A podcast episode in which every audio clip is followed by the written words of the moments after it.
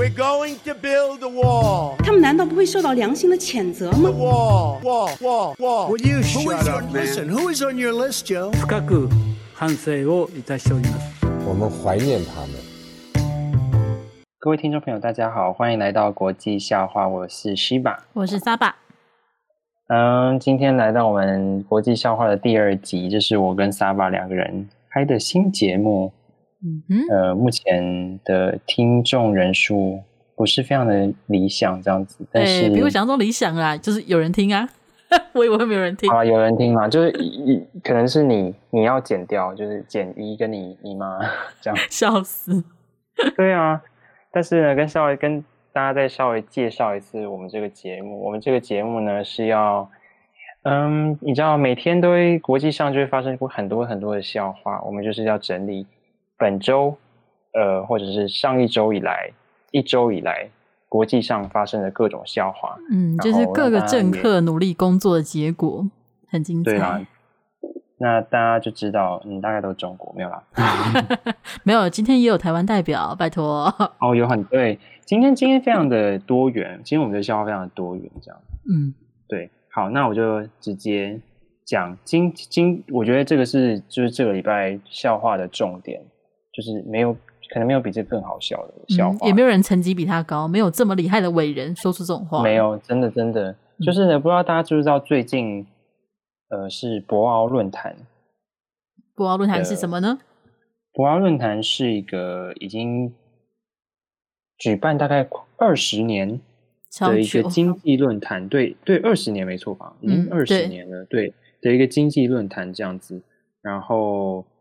这个礼拜，他是在哪里办的？在海南省的博鳌，嗯，一个非常小的镇，这样是中国主办的就对了。对，中国主办，中国是地主这样子。嗯嗯，然后嗯，今我跟你讲，他是在二十号开幕，所以就这个礼拜。然后呢，这个我们的中国国家主席。习近平呢，就主持了这个节，这个这个论坛，这样。啊，等一下，我们还没讲，我们现在是几号录的？你刚刚讲这个礼拜，哦，这个礼拜是，我们现在是四月二十二号，四月二十二号，对。好，那博鳌是二十号开始，嗯，对。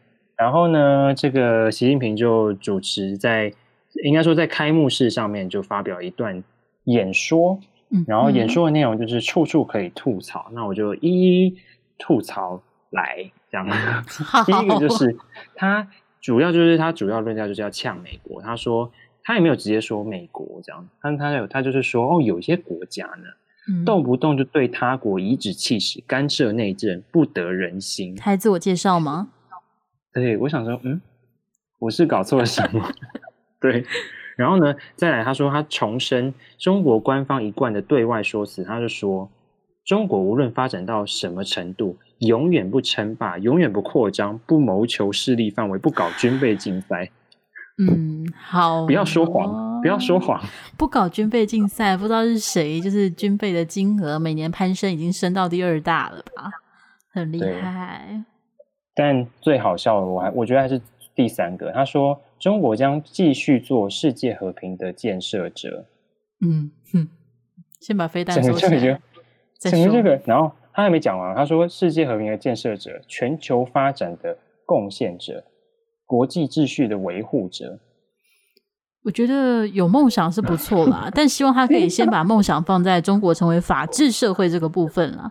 到现在还在人治的这种大型国家，到底跟人家讲什么国际秩序的维护者？到底？可是，我就觉得他他他到底知不知道自己在讲什么？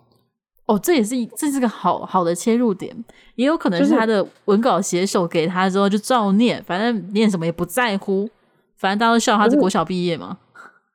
就是中国都很爱用这种很大的字啊，什么世界和平啊、建设啊，你知道国际秩序这种词，但是我就觉得 他们真的知道这是什么意思吗？还有他们现在很爱讲我们是命运共同体。谁跟谁？谁跟谁？他跟全球、全世界是命运共同体，要共同的努力奋斗。听起来像是他在威胁全世界吧？这个我就哦，没有，不是威胁全世界，他只是要讲大家都是我的，大家都是中国。啊、他大概是要讲这个吧？啊、他真的超爱讲这个的。所以，他是国际秩序的维护者。对，嗯，因为他是国际秩序本身。对，但但他又不要，他又不要像美国这样对其他国家一直气使，不好。嗯，不好，他要在私底下再慢慢的来讲。对，我觉得就是这样哎、欸。嗯，真的是。但是，嗯，就是非常令人啼笑皆非的一段话，这样子。对对，希望我们在博鳌论坛，除了就是习近平就是这种所谓的政治大头头要最开始致辞之外呢，他后面就有很多的专家学者一起就各种可能经济啊，或者是各个面向开始讨论嘛。然后呢，嗯、我们的第二个笑话啊，还是在博鳌论坛。博鳌论坛当中呢，有一个叫做郑永年的人，他提倡了一个东西叫做人。人对，他就是个，我姑且把他当做人呐、啊，毕竟以生物学来说，他就是个人。他就提倡，他就提倡说要推行一个叫做南海经济圈，然后这个经济圈要涵盖一个粤港澳大湾区以及台湾。那我们先介绍一下郑永年这个人，他到底是谁好了。郑永年呢，他是中国的政治国际关系和社会问题专家，然后现任的香港中文大学全球与当代中国高等研究院首任院长啦。超长的名字，哦、对，超长的名字不重要。但他之前呢是非常知名的新加坡国立大学教授，就你知道新加坡大学其实是世界知名的学府之一，非常厉害，对，排名非常前面的亚洲学校，也是全球学校排名很前面啦。然后他当时还是教授兼任东亚研究所的所长。就其实这个位置蛮大的，就在一个经典的学府当中，他做到东亚研究所所长。那为什么要特别提到这个经验呢？是因为我每一次看到郑永年，就会想到他过去做一件我觉得让我好好记住这个人名字的事情，就是他在新加坡国立大学任教了很长时间，可是他在要离任之前呢，就突然的爆出了好几起的非礼事件。就是有几位女性，终于在他要离任的时候，才勇于的出来揭发他说，他曾经摸他们啊、抱他们啊，或是各种你想象到的那种性骚扰事件。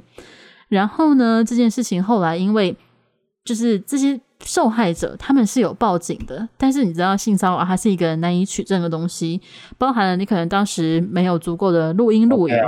啊对，还有你的录音录影的档案的时间差啊什么的，就非常困难。所以虽然他们有报警了，可是就 警方他是派出了一个就是有点警告的意涵的东西，但他并没有罪责，就结束了这个案件。嗯、然后新加坡大学的校方他们当然也说要追查此事嘛，可是追查的结果就是 这件事情就算是不了了之了，就结束了。就是他们说啊，警方也没有告他，所以罪证。就是没有罪证确凿，确凿，所以就结束了。嗯、然后郑永年他就拍拍屁股离开了新加坡大学。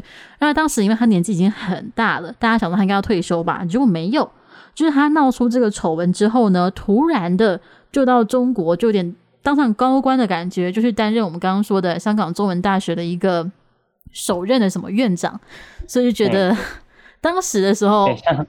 嗯，这个这个这个太沉重了，这已经不是笑话了。我这 好吧，就这只是前提，这是前提，笑话不在后面。就是好，先大家先知道郑永年是个怎么样的人，反正就是中共打手，没有啦，太这样有点太直白。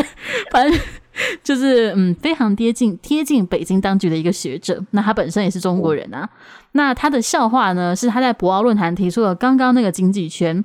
那为什么我会说看到这个新闻的时候，我觉得很荒谬？他可以被归类为笑话，就是他在整场在谈论这个所谓的南海经济圈的时候，理所当然的，他就说台湾就是这个经济圈里面呢、啊。那除了台湾跟粤港澳大湾区之外，我们也可以联合 RCEP 啊，还有东协成员国等等的。他完全没有思考过人家同不同意。就是，就是恐怖情人呢？就是我可以理啊，我我在理性上可以理解，就是中国人他必须要说台湾是中国的一个部分，所以我说台湾要加入，台湾就是会加入。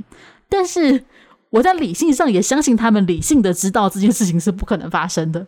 他应该打从心里知道，不是他说台湾会加入，台湾政府跟民众就会愿意加入他这个所谓的经济圈，而且他这个经济圈是要建来干什么的呢？是要建来抵制美国与民主国家的，就是要抵制西方诸国的。他是说这个是呃美国的制裁，他说中国不要跟美国打军事战，我们要打经济战。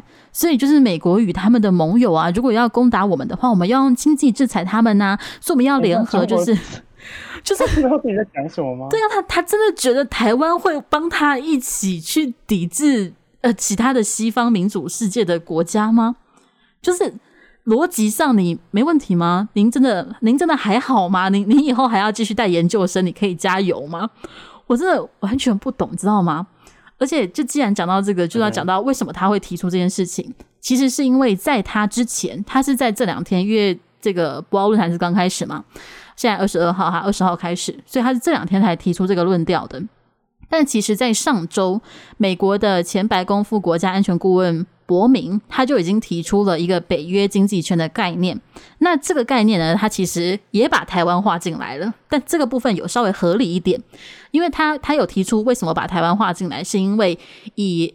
近来受到中国制裁的澳洲龙虾跟台湾凤梨为为例，他说像这些我们的盟友伙伴受到中国经济制裁的时候，没有一个可以明确的反击方法，所以应该要有一个北约经济圈在亚洲这个部分，让这一些我们的盟友受到制裁，中国的制裁跟迫害的时候，其他国家可以迅速的去应对接手这些货物，让这个制裁可以直接无效化。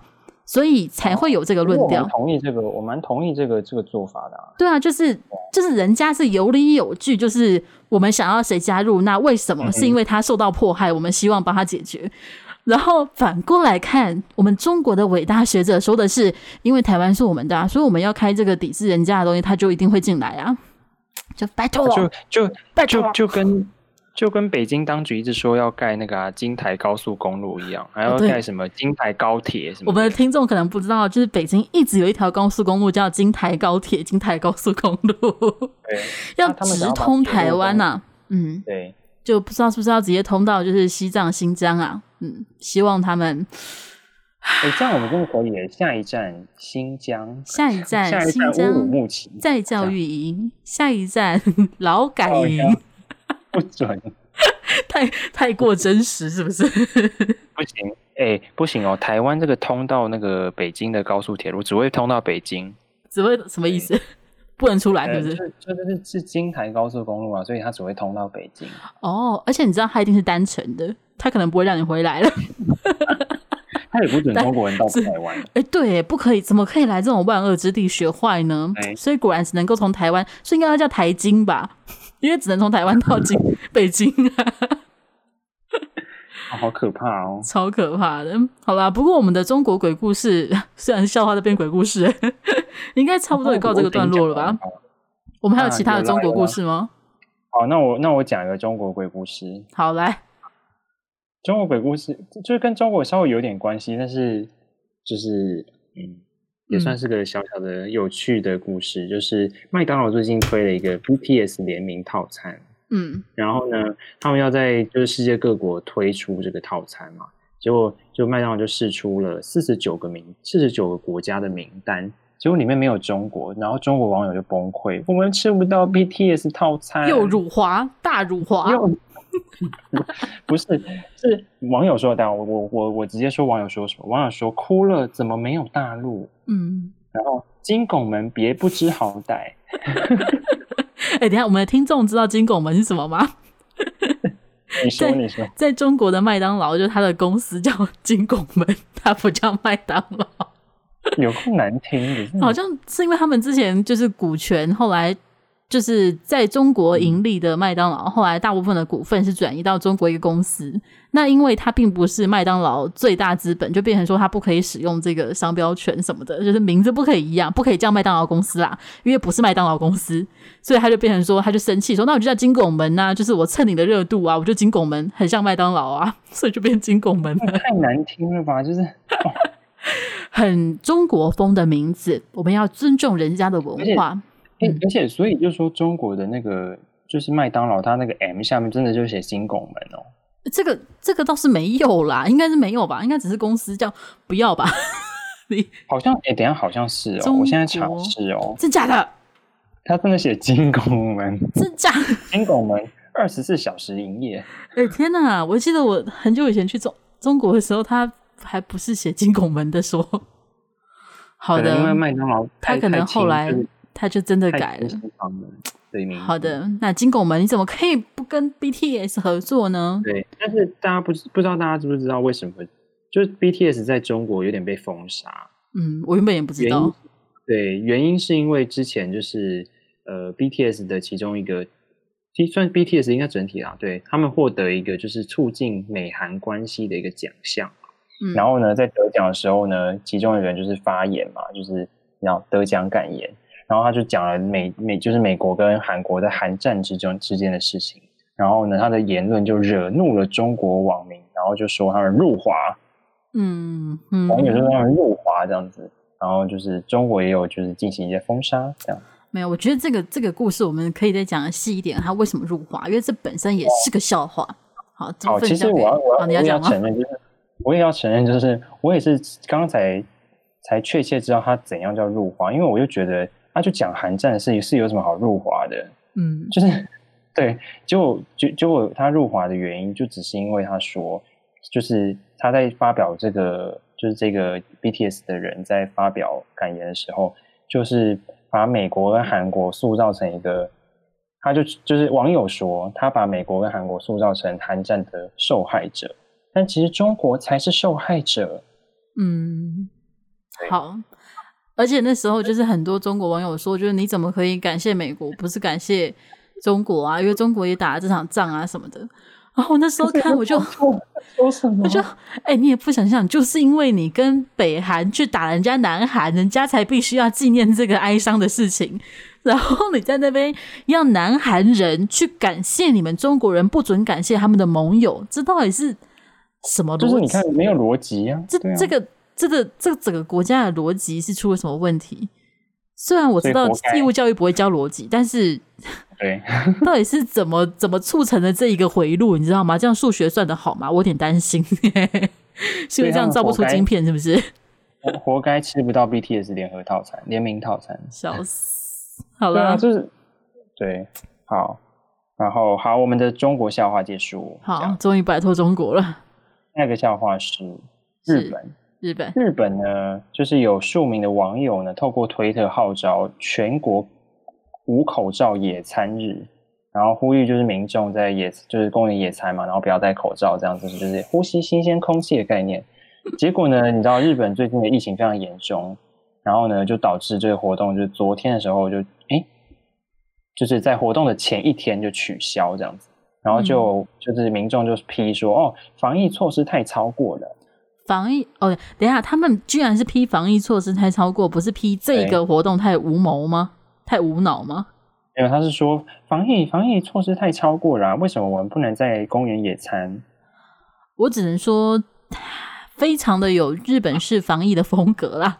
从这几个月 这这一年来看，真的很日本式防疫啦。勇者，各位都是 淘汰论的勇者。就是其实大部分政府都很担忧，说会造成聚集，然后就是你知道。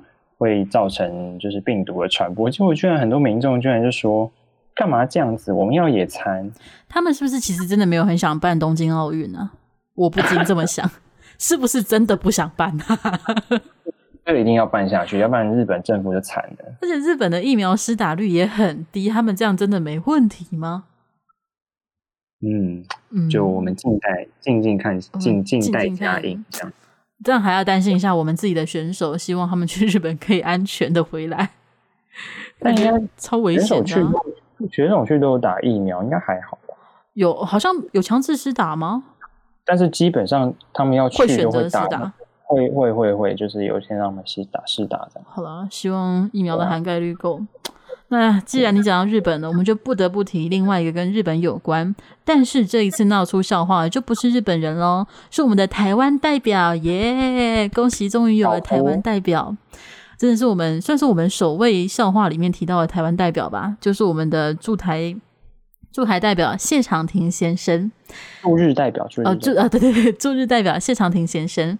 就是在上周，日本传出了他们官方宣布说，因为福岛核废水真的已经没办法再储存了，所以基于安全问题啊，巴拉巴拉各种问题，他们必须要分十年还三十年，我忘记了，就是分很多的时间排放废水进海里。但排放废水进海里这件事情呢，理所当然的会引起日本本身的渔民还有邻近国家的抗议，因为谁也不知道这件事情会带来多少的。生态环境的迫害。那随着洋流，那邻近国家一定会受到影响嘛。那在这件事情吵起来的时候呢，台湾这边其实外交部有说，呃，我们的外交使节已经有去反映了，因为我们跟日本是有签相关的，就是。和核子相关的协议，通常有这类决议的时候，日本方面是需要先告知，并且与台湾讨论的，但是并没有进行这一步。那台湾方面是有表示已经进行抗议跟申诉，就是去沟通了。可是就在这个时候呢，我们的驻日代表谢长廷却跑出来，不知道为什么去帮日本说话。我已经不确定他是驻日代表还是日本日本那边的代表了。他就驻日代表谢长廷，他就说呢。啊，台湾也排放废水啊，他就称日就就就挺日本的对，他就说啊，台湾自己也排放，所以不可以怪日本。我真的不懂他到底在领哪个国家的薪水。这个，而且这个这根本不是真的吧？对，就是这不算真的，啊、就是因为他并不是专家，就是嗯哼嗯哼，我我现我其实也不确定不确定他本身的专业是什么，但他绝对不是核能专家。嗯、那后来是台湾的原能会主委叫谢小新，谢小新他。谢小新还是谢小青，我也不确定。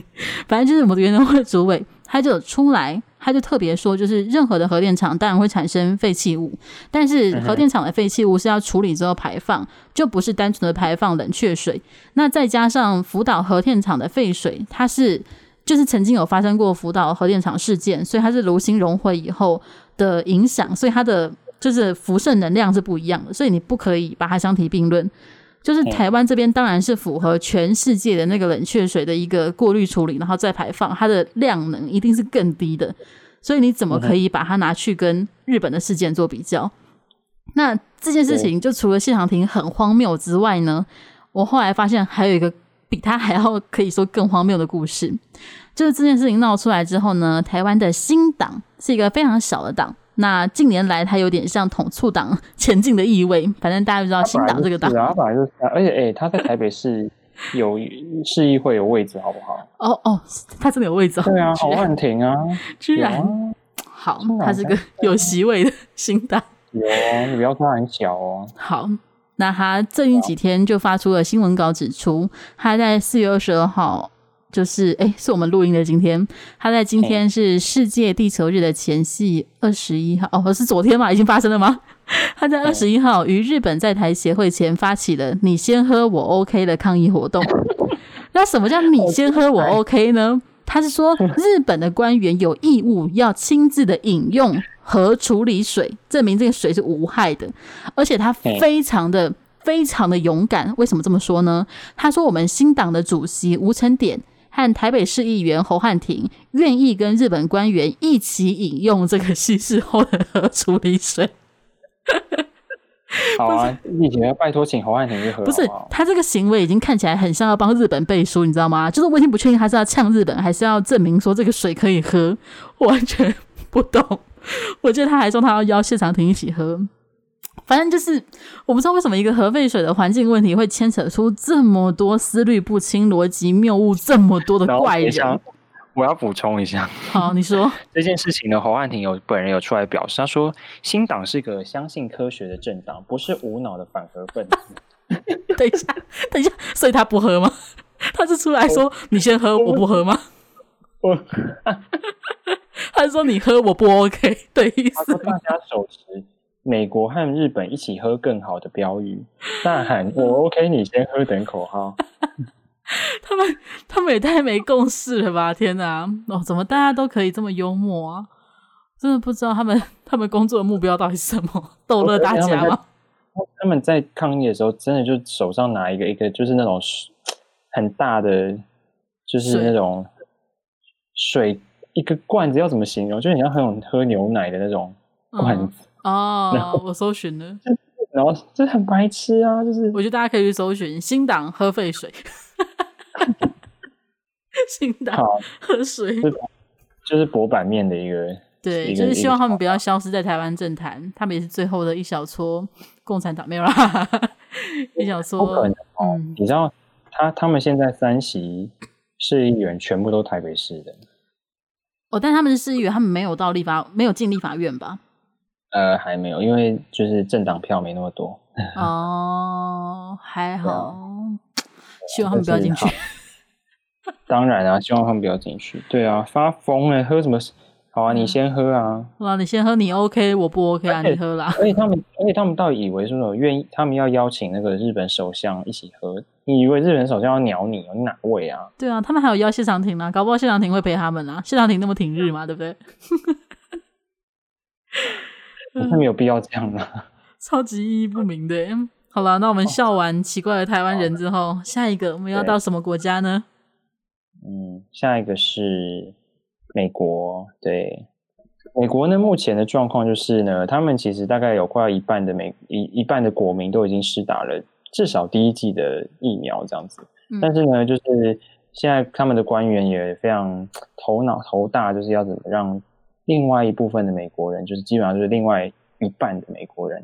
就是愿意去施打，有些人就不愿意啊，或者是他就想说没差，就不要出国就好啊之类的。嗯，然后呢，在在在在官员就是在吵，就是在思考要怎么突破这件事情的时候呢，我们的川普女儿，川普的女儿伊凡卡，她就出来的，在她的那个 IG 上面 po 一个影片，就是她打辉瑞疫苗的影片这样子。嗯，然后这个呢，她 po 完这个影片以后，就整个被呛。他所有的留言的人都跟他说 “No, please, no”，嗯，然后或者说“谢谢，不用喽”之类的。他的他们都很死忠。不是，我想说他也太衰了吧？就是伊凡卡就就是 po 个影片，然后也要因为就是也要这样被呛。基本上，我觉得他下面留言的人可能都他爸的粉丝吧。对，应该是就是就是不愿意去施打疫苗的那些人，其实对的确有一大一大部分可能都是川普的粉丝。对，而且川普他自己也没有。他自己也没有表态，还要不要打疫苗，不是吗？他自己目前好像不太想打吧。嗯，对啊。但是就是你看，就是有很多专家指出说，你知道，因为就是很多不打疫苗的人都川川粉啊之类的，所以就有专家就说，哦，应该要让川普当疫苗大使，鼓励美国人接种这样子。嗯、但川普本人已经拒绝了这样子。他在近期呢，他他他在近期呢接受那个 Fox。就是啊，非常美国非常优异的 新闻媒体访问的时候，嗯、他就说：“哦，拜登啊，就是目前的总统拜登有要求他要，就是希望他可以拍一支广告宣传疫苗这样子。”然后拜，然后那个川普就说：“我不要。”直接说：“我不要，不要。”他说：“我，他说他不要，他拒绝。”嗯，好了，他很有一致性了，他就是从头到尾坚持不要啊，而且他很勇哎，他都他都得过了还。后来不是有说其实重症吗？哦、然后他活下来，他不要。但我不知道哎、欸，我我首先他讲这句，他讲说拜登要他拍，我第一个就打一个问号，就是这件事到底有没有发生？我都觉得，就拜登到底有没有叫他打，都我都很我都很疑惑。哦、但是拜登，哎、啊欸，我觉得搞不好白宫记者会会被问到这个问题哦，好期待他被问到这个问题。请问你有邀川普拍宣传片吗？哦，请请问那个川那个川普留给你的那封信。到底是在想，想？请问川普离任时放在白宫桌上的信，你愿意公开了吗？我真的好想知道哦。我真的很想知道。对啊，当时拜登就只有说，因为那封信挺私密的，所以要跟拜呃跟川普确认后才确定公不公开，然后就没有公开了。超好奇，他到底写什么？是不是写他其实做的很辛苦，然后写他很想要走，他 不想要选的？哦，真希望这辈子有生之年能看到这封信解密。我觉得，嗯，目前是目前我没有看到什么新闻媒体在在在讲这件事情了。对，大家没有追了。就是听说，就是一个不成文的规定，就是你知道，卸任的总统总是会留下那么一个神秘的纸条。对，这样。可是我记得，就是历任几乎都有公开啊，就是。奥巴马留给川普都有公开啊，对耶。我记得我们那时候看，只有一任还两任之前是没有公开，还是没有留。但就是川普是近年来第一个好像没有公开的，超我觉得好，我觉得一定很，一定内容很不堪。我觉得或者是一定很劲爆哦，就是一定一定一定有什么很重要的事情吧。拜登不好意思，我我真的累了，我。我或者拜登不好意思，我留了烂摊子给你之类的。我偷带走办公室一支笔，不要抓我。没有啊，他带走的是可口可乐案件啊。靠，你知道那个案件吗？我不知道。就是川普他桌上有一个按键，是按下去就会有人送可口可乐进来。他有事吗？他为什么？因为他很喜欢喝可口可乐。白痴，而且这超有名的，因为太荒谬，所以很有名。真的还假的？你可以搜可口可乐案件，应该就搜得到。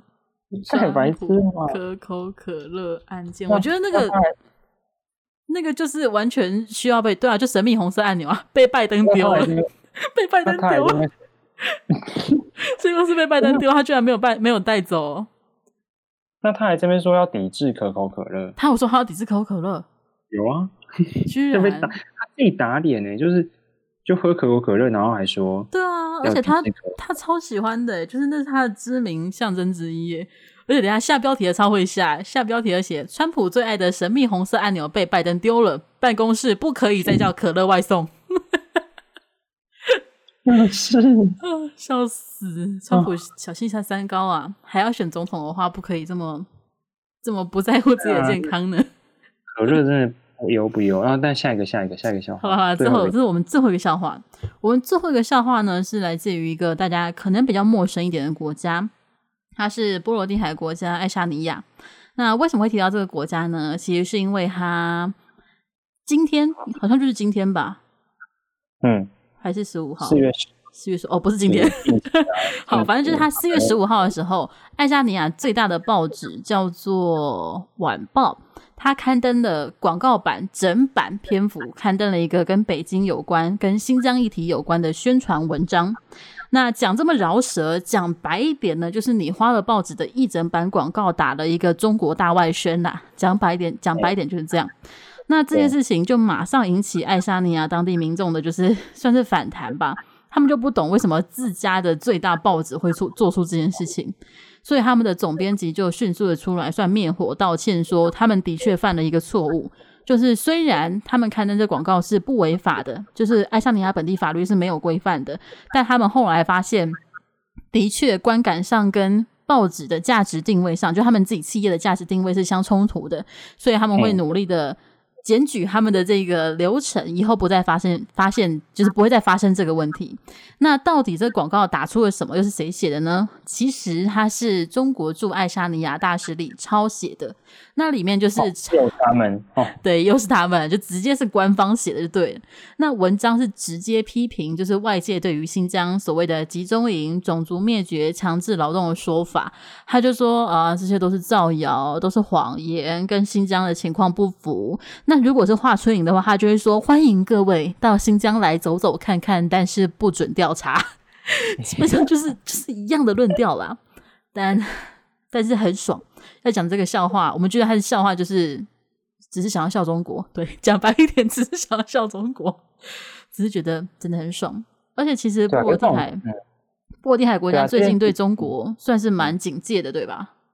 对啊，对啊，包含其实我们之前哦，在另外的节目有提到，就是嗯，在 Dis 国际新闻，对，在立陶宛，呃，他们整个政府是非常反中啊，嗯。在现代来讲，我觉得算稀有了。毕竟在商业利益面前，愿意反中又公开表态的很少。对啊，但是因为你知道波罗的海这三个国家，就是其实我那集有提到嘛，就是他们之前受到苏联跟纳粹这些这些你知道各个强权的侵扰，所以他们对于这些、嗯、其实强权，尤其是像中国这样共产，对共产又集权。共产又集权的国家是非常有警戒心的，这样子。对，他们好好的记住历史的教训，很好很好。对，只可惜世界上还有很多人记不住，台湾也是。如果大家都能记住就好了。对，大家加油。对，大家加油。好啦，我们今天分享了哎，蛮多个笑话的哎，这好几个啊，一二三四。五六，我真的很多，比上次还要多。分享了七个笑话，希望有大家觉得哪一个非常的幽默。那我的目标是我们可不可以有哪一周不要有中国笑话？他们不要那么努力工作。哦，他们真的很努力。对啊，我想要介绍一下，就是各国不同的荒谬政治人物。我希望哪一天中国的学者或者是官员不要这么努力工作，让我们介绍其他人的机会不要再抢版面了。是本节目啊，我个人目前的小愿望。那我们今天节目就到这里告一个段落喽，谢谢旭发，好，谢谢沙巴，拜拜，拜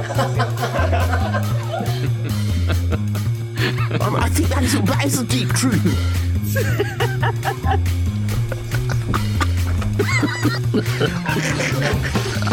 ha!